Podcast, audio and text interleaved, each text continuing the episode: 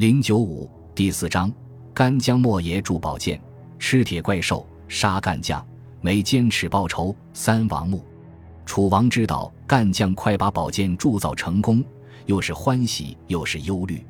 欢喜的是他有了这两口宝剑，就可以雄霸天下，凌压诸侯；忧虑的是将来若是给外国国君知道了，想法子把干将弄了去，再叫他替他们筹造更好的宝剑。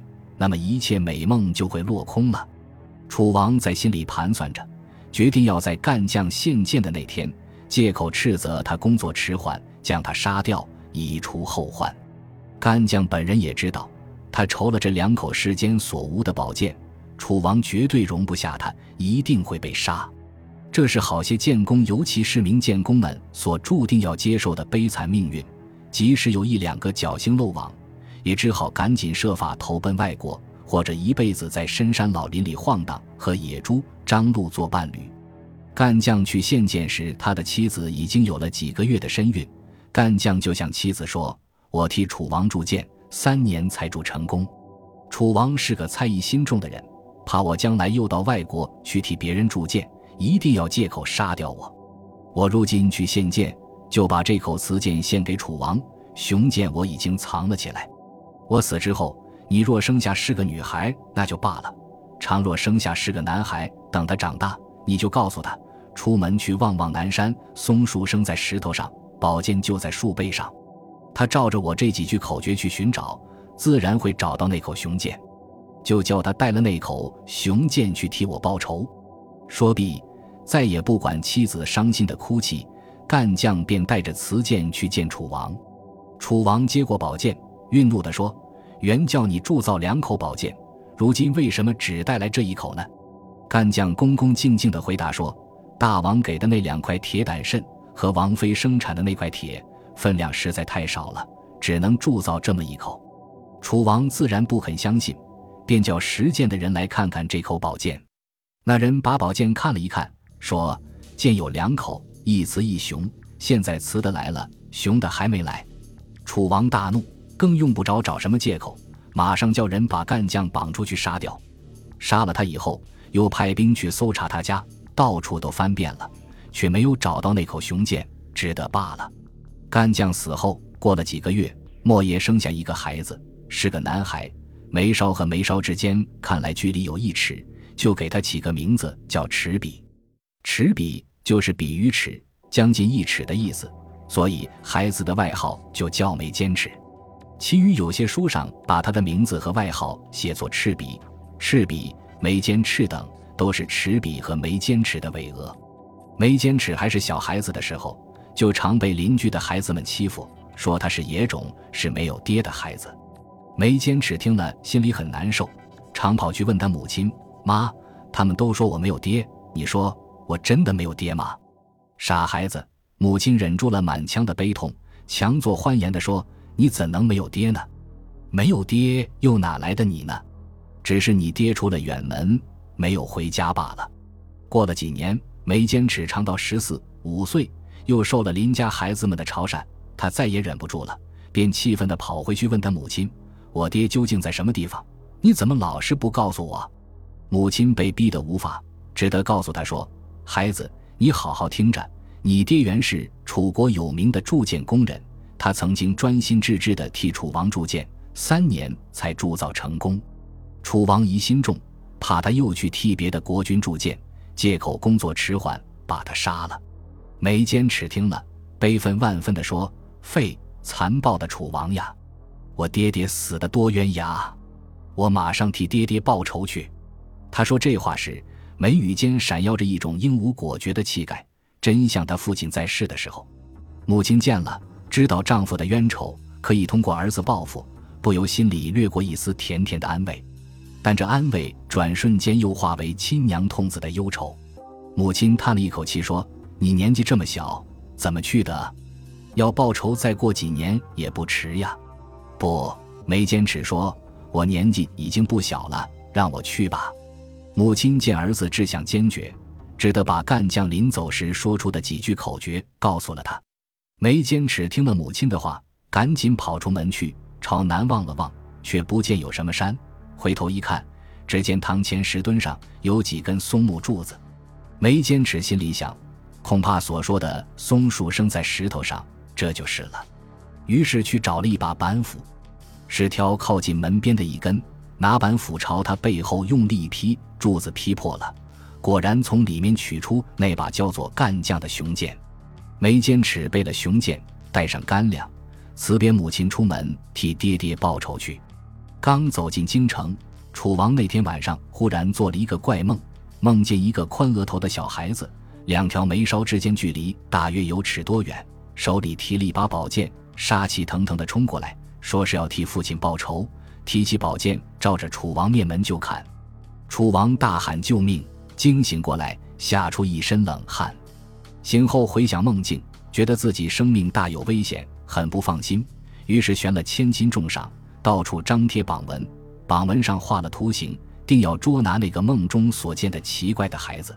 梅坚尺在京城听见人们纷纷扬扬这么传说，又看见榜文和榜文上的图形，心里害怕，赶紧逃出京城，跑到深山里去暂时躲藏着。在山里躲藏了些时候，心想自己毕竟太年轻。没见过大世面，一见楚王悬赏捉人，就想不出对付的办法了。自己一死倒不足惜，只是爹爹的冤仇，不知道什么时候才能报复。想到这里，不禁悲从中来，眼泪就像断线珍珠似的簌簌的往下掉。正在万分悲痛的时候，忽然看见个瘦长汉子，穿了一身黑色衣服，走到他的面前，目光灼灼的注视着他，问他道：“你这孩子小小年纪。”为什么独自个在这里悲哀哭泣？梅坚持说：“我是干将莫邪的儿子，楚王杀了我的爹爹，我想替爹爹报仇，却找不着报仇的机会。”黑衣汉子说：“楚王暴虐无道，楚国人民都受他的残害，我也是被他残害者，是一条侥幸漏网的鱼。你的仇就是我的仇，同时也是我们大家的仇。”我倒有一个替大家报仇的主意在这里，不知道你同意不同意？梅坚持说：“只要能够报仇，不管叫我牺牲什么，我都没有不同意的。”黑衣汉子说：“我听说楚王悬了千金重赏来购买你的头颅，你如果肯把你的头颅和这把宝剑都交给我，我自有办法替你也替我们大家报仇。”梅坚持听了，朝着黑衣汉子的眼睛注视了片刻。从他忧郁而诚挚的眉宇间，相信他说的话定然是真，就毫不迟疑，从背上抽出宝剑，就是向颈脖一挥，割下自己的头来，将头和宝剑用手捧着，一齐交给对面站着的黑衣汉子，随后仰身躺倒在地上。黑衣汉子叹息两声，将眉间尺的尸身用土掩埋了，轻轻开拭掉宝剑上的一丝血迹，然后背上宝剑，提着人头去见楚王。在富丽堂皇、威风凛凛的大殿上，楚王接见了这个突然跑来献头的怪客。像在熟睡的眉坚持的头是那样的宁静和安详，由侍卫双手捧着，呈奉给楚王观览。楚王一见人头，果然像是楚中所见的奇怪的孩子，不由心中大喜，认为后患既经除去，以后就可以高枕无忧了。于是吩咐把人头弄到荒郊旷野去扔掉。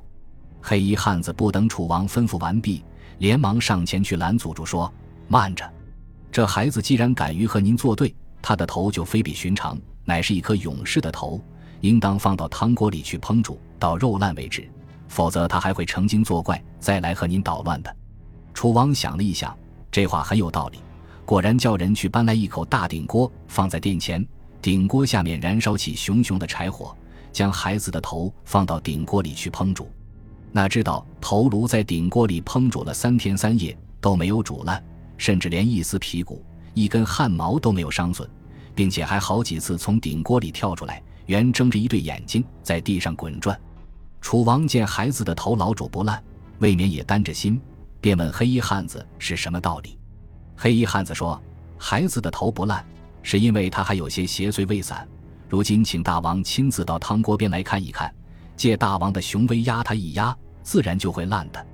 嗯，楚王摸着胡须沉吟着，他心里本来有些虚怯，不敢去看那孩子的头，但是当着文武两班朝臣，又怕丢脸面，不好意思不去看，只得说声好吧，勉强抖擞精神，壮着胆子，咬紧牙关，一步一挨地走到汤锅边。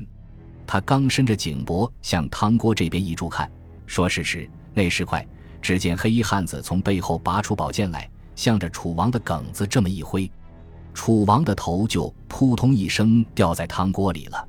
只见孩子的头从汤锅里冒出来，怒气冲冲的就去咬楚王头的耳朵，楚王头也反扑上去，还咬孩子头的鼻子。大殿上，朝臣、太监、嫔妃、宫女等一时措手不及，纷纷大乱。殿廊两旁的卫士执着戈戟奔跑上来，黑衣汉子仰脸哈哈一笑，随即把宝剑向自己的梗子一挥，又是一颗头颅掉在汤锅里了。这颗头颅马上奔上前去助战，伙同为坚持的头共咬楚王的头。他们在汤锅里翻滚着、咬着、扑着，激起两三尺的热浪。人们见此奇景，几乎谁也忘了自己的职责，竟围在汤锅子周围观起战来。激烈的战斗据说进行了七天七夜，当然，汤锅子下面还得有人专门继续添加柴火才行，这才一起把守。沉落下去，一霎时，三颗头颅都煮得稀烂了，只好用勺子将它们从汤锅子里打捞起来。这三颗头颅皮肉已经烂完，只剩下枯骨，大小也差不多相等，再也分不清谁是楚王的头，谁是刺客的头，谁是孩子的头了。这才听见殿堂上一片呼天抢地的悲号声，没有法子，只得把汤锅里半干的汤连肉带骨分作三份。用瓦罐子装着，分别埋葬在三处地方，给修造了三座坟墓，笼统叫做三王墓。